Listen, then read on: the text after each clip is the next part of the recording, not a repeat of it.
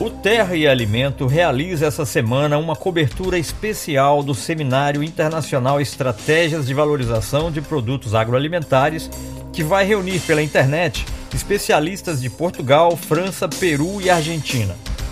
Neste episódio, o jornalista Dalmo Oliveira conversa com Patrick Carron, vice-presidente para assuntos internacionais da Universidade de Montpellier, na França. Além de questões diretamente ligadas ao seminário, Patrick Carron fez uma análise sobre a entrega este ano do Prêmio Nobel da Paz ao Programa Mundial de Alimentos, PMA, da Organização das Nações Unidas, ONU. Ele analisou também qual o papel dos países que estão no sul do globo na questão agroalimentar de todo o planeta e quais são os principais desafios do Brasil para manter seu status de celeiro do mundo. Nosso convidado falou ainda dos desafios globais em relação às mudanças climáticas e da crise instalada pela Covid-19 e de qual é o papel dos meios de comunicação num cenário mundial tão desafiador.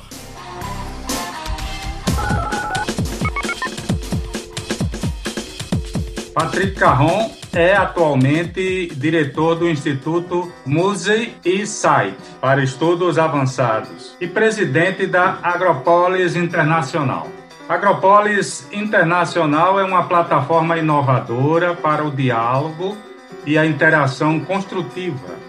Reúne mais de 40 instituições associadas, autoridades públicas e atores da sociedade civil sua principal força reside em sua base científica regional, particularmente diversa, que é reconhecida internacionalmente por sua pesquisa em agricultura, alimentos e meio ambiente, incluindo um foco específico em questões do sul global. Suas três principais missões são facilitar trocas dentro de comunidades científicas, promover o diálogo ciência, sociedade e também fomentar políticas públicas de apoio. Professor Carron, muito obrigado pela presença.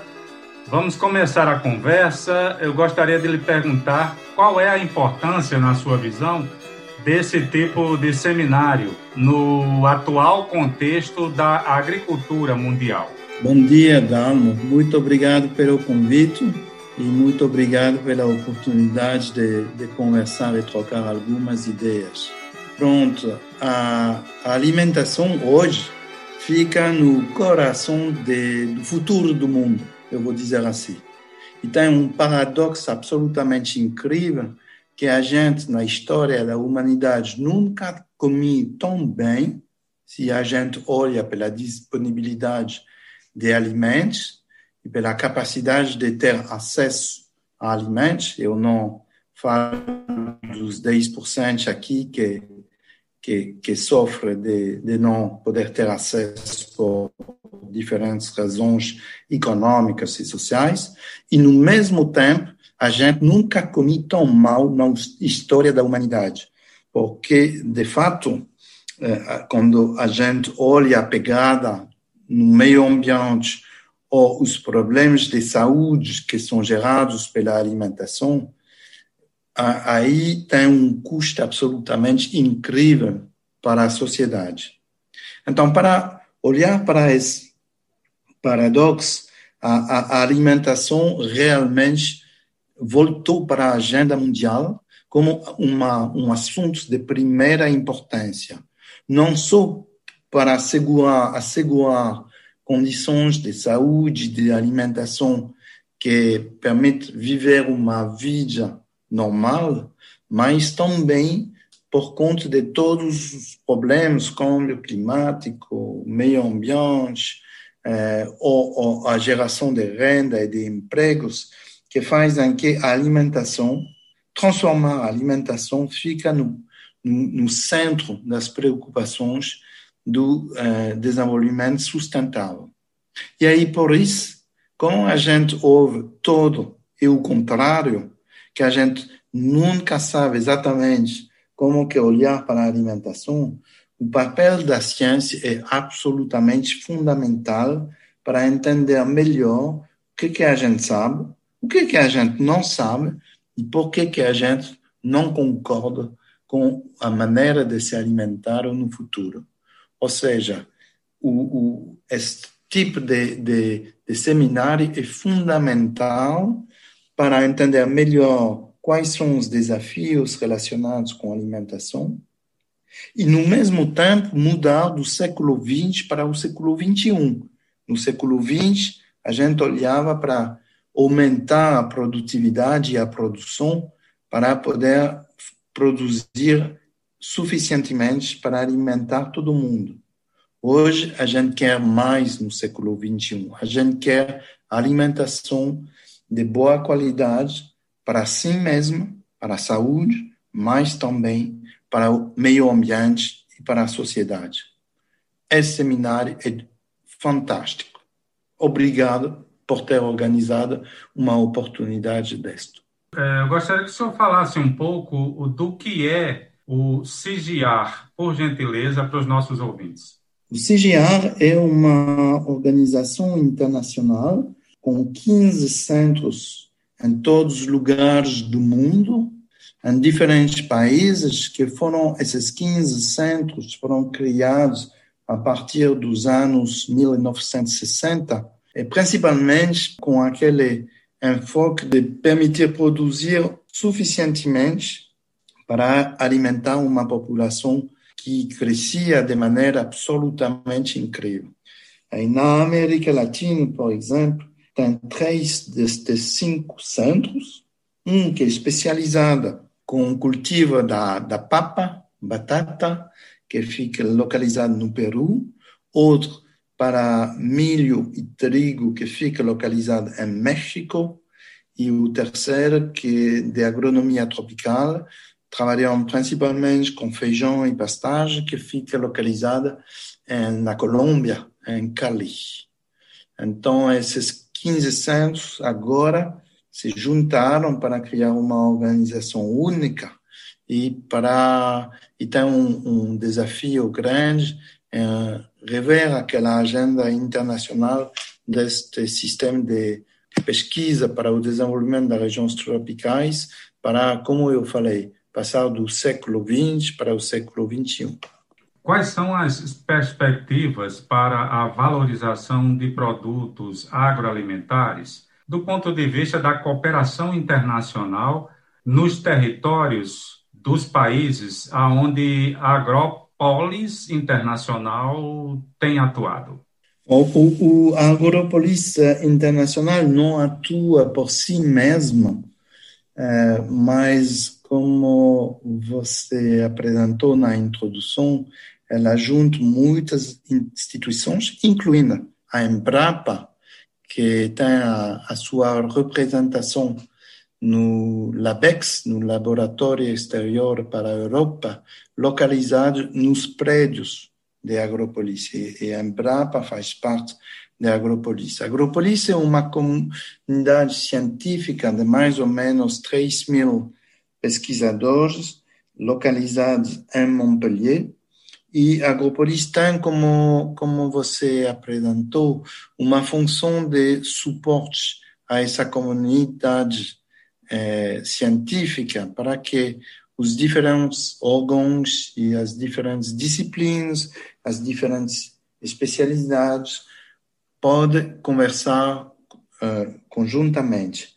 Aí, uh, uma, uma outra particularidade dessa comunidade científica localizada em Montpellier, no sul da França, é que eh, ela tem uma história e uma, um, algumas parcerias no mundo inteiro com diferentes instituições, atuando quase em todos os países do mundo.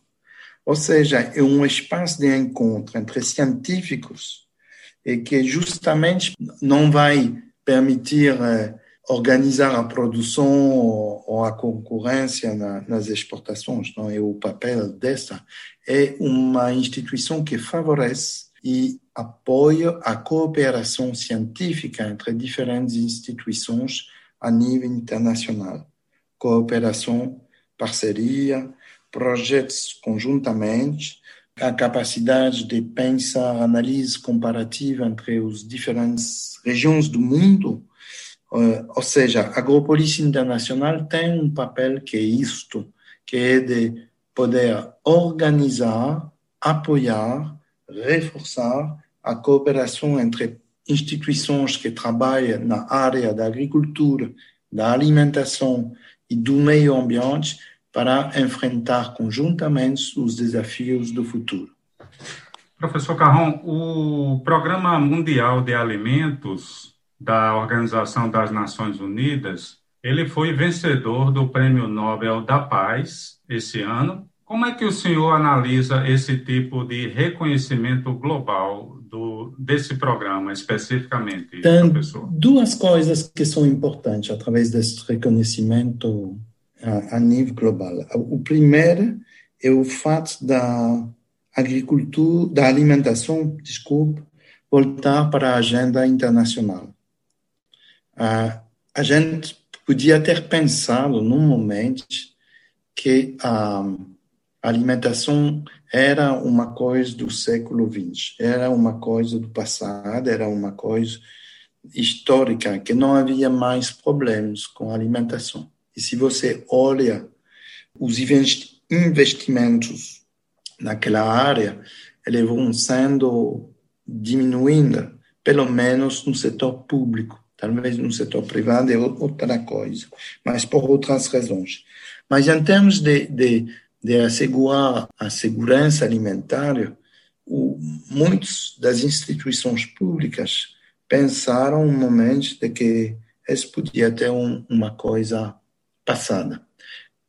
Receber e reconhecer prêmio Nobel da, da Paz, aí volta a, a colocar essa questão da alimentação na mesa, não só através daquela questão de produzir suficientemente para abastecer a, a humanidade, mas sim também por conta da qualidade da alimentação, por conta dos problemas ligados à alimentação, quer seja problemas de saúde, problemas de meio ambiente, problemas de câmbio climático, oportunidades de, de criação de empregos, por todas essas razões. O segundo elemento dessa interpretação é o fato de que, por um lado, a gente produz hoje suficientemente para alimentar e abastecer a população global, e, por outro lado, ainda tem 10% da população mundial, mais ou menos 800 milhões de pessoas, que sofrem da fome e que não têm acesso à alimentação. Esse programa alimentar mundial é justamente aquele que tem como uma das suas responsabilidades de favorecer o acesso à alimentação às populações que vivem em situações de pobreza e de precariedade e que não têm acesso. E esse é simplesmente inaceitável. Não dá para entender que o mundo produz suficientemente e que tem algumas pessoas que ainda faltam acesso à alimentação. Isso questiona completamente o direito à alimentação que já foi inscrito na Declaração Universal dos Direitos Humanos em 1948 e o fato do Programa Mundial de Alimentos receber o, o prêmio Nobel vem lembrando para a gente esse direito e a necessidade de transformar o mundo para que cada um não vá para a cama à noite sofrendo da fome. Professor Patrick Caron, é, por que, que os países que estão no sul do globo são estratégicos nessa questão alimentar de todo o restante do planeta? Eu diria que todos os países são estratégicos, não só aqueles que estão no sul do globo.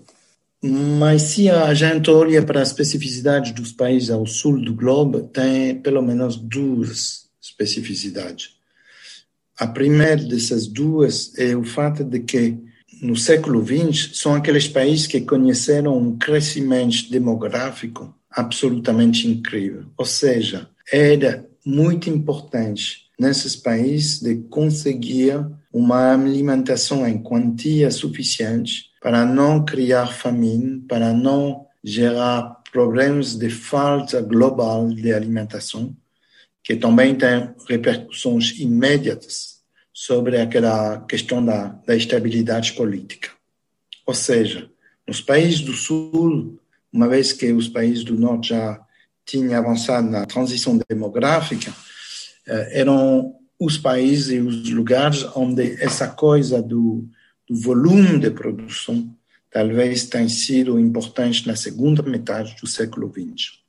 A segunda especificidade é que os países do Sul, naquela época, talvez eram percebidos como aqueles países mais pobres, com mais dificuldades econômicas, com maior dificuldade de, de acesso no mercado internacional. Isso mudou. Se a gente olha para o Brasil hoje, o Brasil não é mais um, um país que já tinha sido mais pobre do que outros. Ou seja, desse ponto de vista, talvez tem que olhar um pouco mais de diferenciação aquela questão do Sul. Não é todo o Sul. Tem alguns países do Sul que são mais carentes e que aquela questão de acesso econômico e de aumento de produção é, ainda é um, um, um, tem um papel estratégico importante e outros que, que não é o caso. o Brasil perfeitamente ilustra essa mudança absolutamente incrível que é, de passar a ser um país que não só produz suficientemente, mas também exporta, e onde o volume de produção não é mais uma questão estratégica. O que passa a ser questões estratégicas é muito mais aquela questão de acesso interno da população ao alimento e a uma alimentação de qualidade, por um lado, e, por outro lado, aquela questão do comércio internacional e do papel que o Brasil tem no comércio internacional. Tá certo. Isso leva a uma outra questão, professor Carron. Quais seriam, então, os desafios para o Brasil para ele se manter aí com esse status, né, de que é o celeiro do mundo e como garantir a sustentabilidade dos arranjos agroalimentares locais em países como o nosso, que usam sua produção agrícola como commodities para exportação? De uma certa maneira, esses dois modelos de produção e de consumo existem em todos os países do mundo.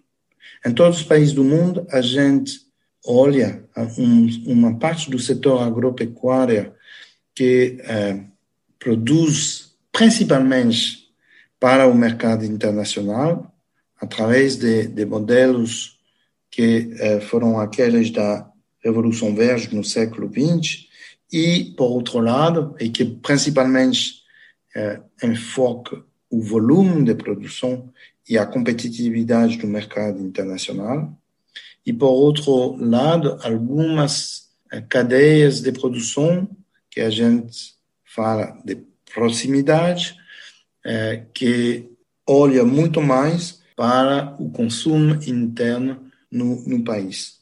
O fato é de que no Brasil essa diferenciação é talvez mais forte do que em muitos países do mundo e que a, a segmentação tanto a nível da produção como a nível das cadeias agropecuárias, é, é muito mais segmentada do que em outros países. Ou seja, coloque aquela pergunta, que é uma pergunta essencialmente política, de políticas públicas apropriadas em função dos objetivos do país.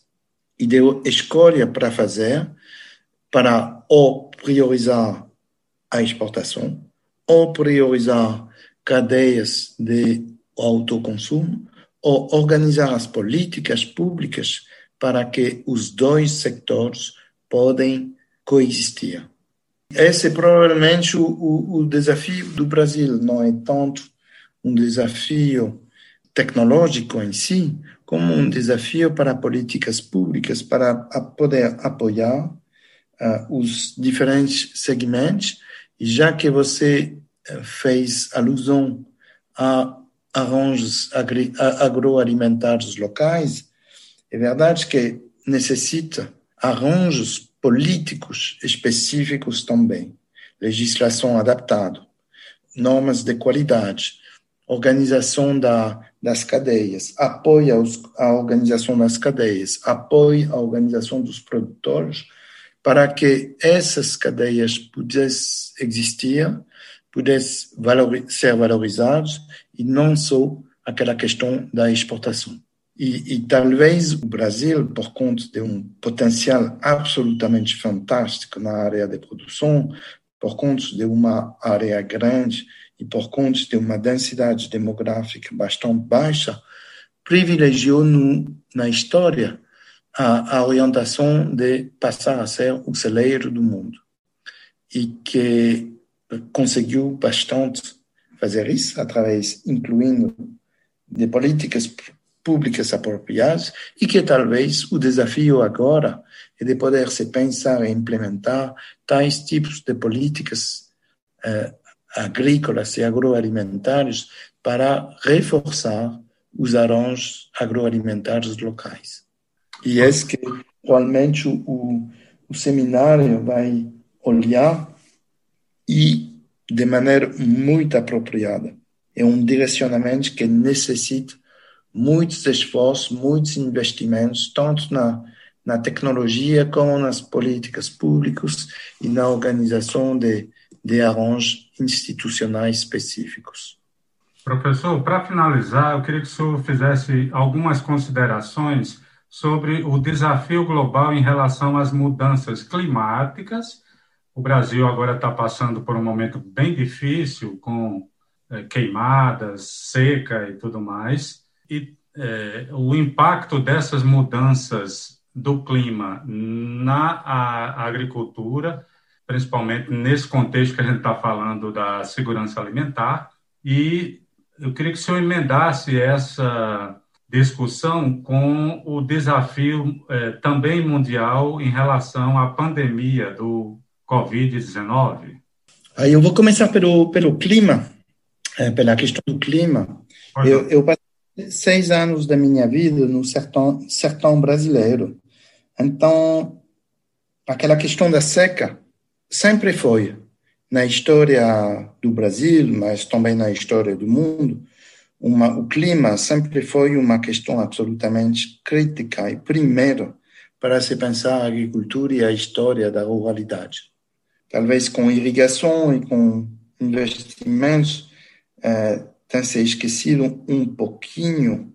E aí volta aquela questão da, da mudança climática, onde a gente vê que é, essa mudança vai, de novo, ter um impacto absolutamente incrível na, na produção, não só por conta da temperatura e da precipitação e da chuva, mas também porque ela vai mudar tantas coisas no ciclo agrícola, incluindo o, o, as doenças, doenças dos animais, doenças do rebanho, de que é, é uma nova forma de agricultura que vai ter que pensar no, a partir de agora. Vai ter que inventar novas formas de agricultura e esse é um, um desafio imenso, incluindo para a pesquisa. Eu tenho conversado com alguns pesquisadores amigos e aí eu falei, é, as soluções são simples, tem que buscar a maneira de, de produzir eh, em, em clima mais secos ou mais quentes. E aí eles me, sempre me respondem, mas você não entende nada. O que, que tem que pensar não é só agricultura em clima mais seco, mais quente, é também uma, um, um contexto completamente diferente por conta da combinação de, de temperatura, de composição do ar, de precipitação, de pestes, de, de doenças, aí tem que repensar completamente a agricultura. É isso que a gente chama a adaptação da agricultura à mudança climática. E se a gente não olha seriamente para isso, com certeza vai ter um, um, um déficit, um, um déficit de produção imenso no futuro. No mesmo tempo, a agricultura é fator, um dos fatores principais de mudança climática. E vai ter que, se a gente quer atenuar a mudança, as mudanças climáticas, vai ter que transformar a agricultura.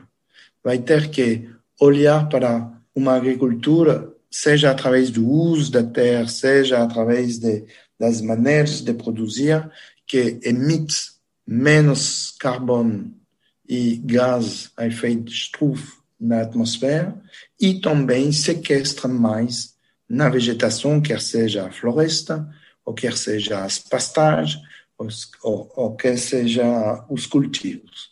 Ou seja, o desafio é imenso, tanto para adaptar como para mitigar a, a mudança climática. Segundo, outra crise do que a crise do, da, do clima, a crise da, da Covid.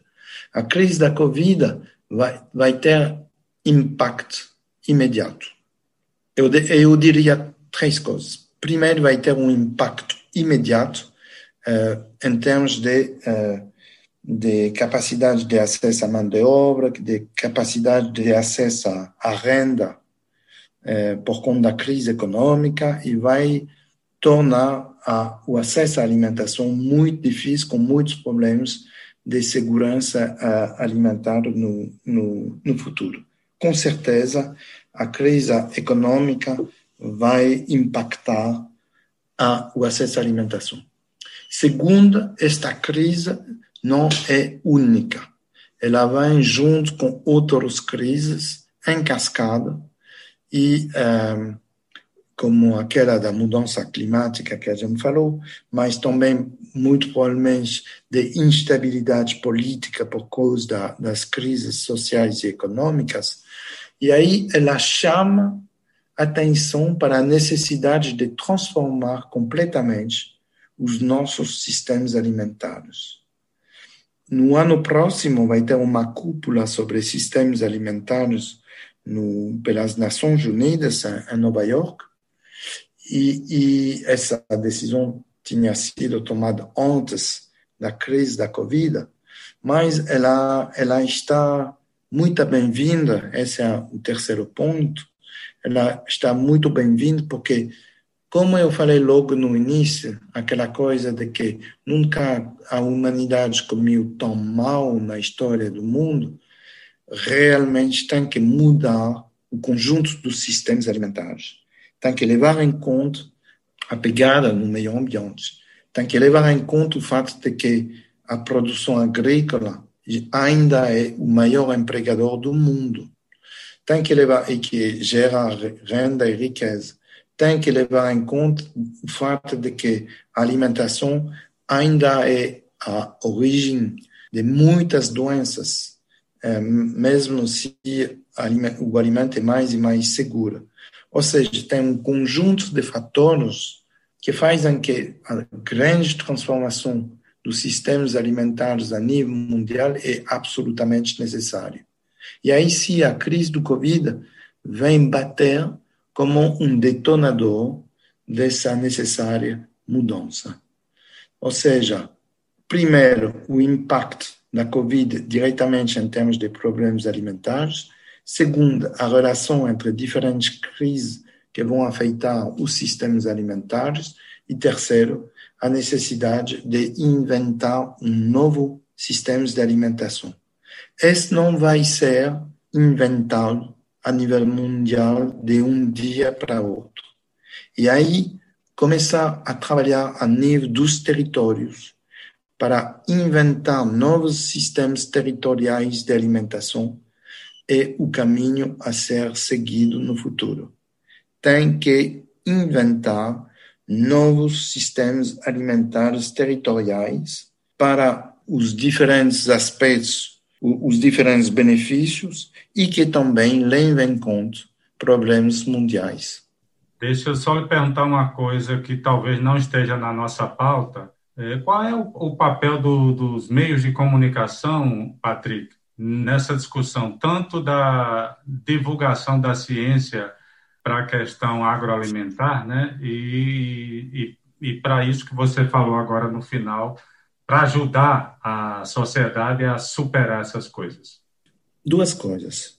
Primeiro, em positivo, é de que a ciência, o conhecimento científico são muito importantes, mas não é só produzir conhecimentos, é construir uma cultura nutricional, uma cultura alimentar, uma, uma saber um pouco melhor e, e para compartilhar o que, que é bom, o que, que, o que, que prejudica a saúde, o que prejudica o meio ambiente. E compartilhar esse, é, é, a comunicação tem um papel absolutamente fundamental.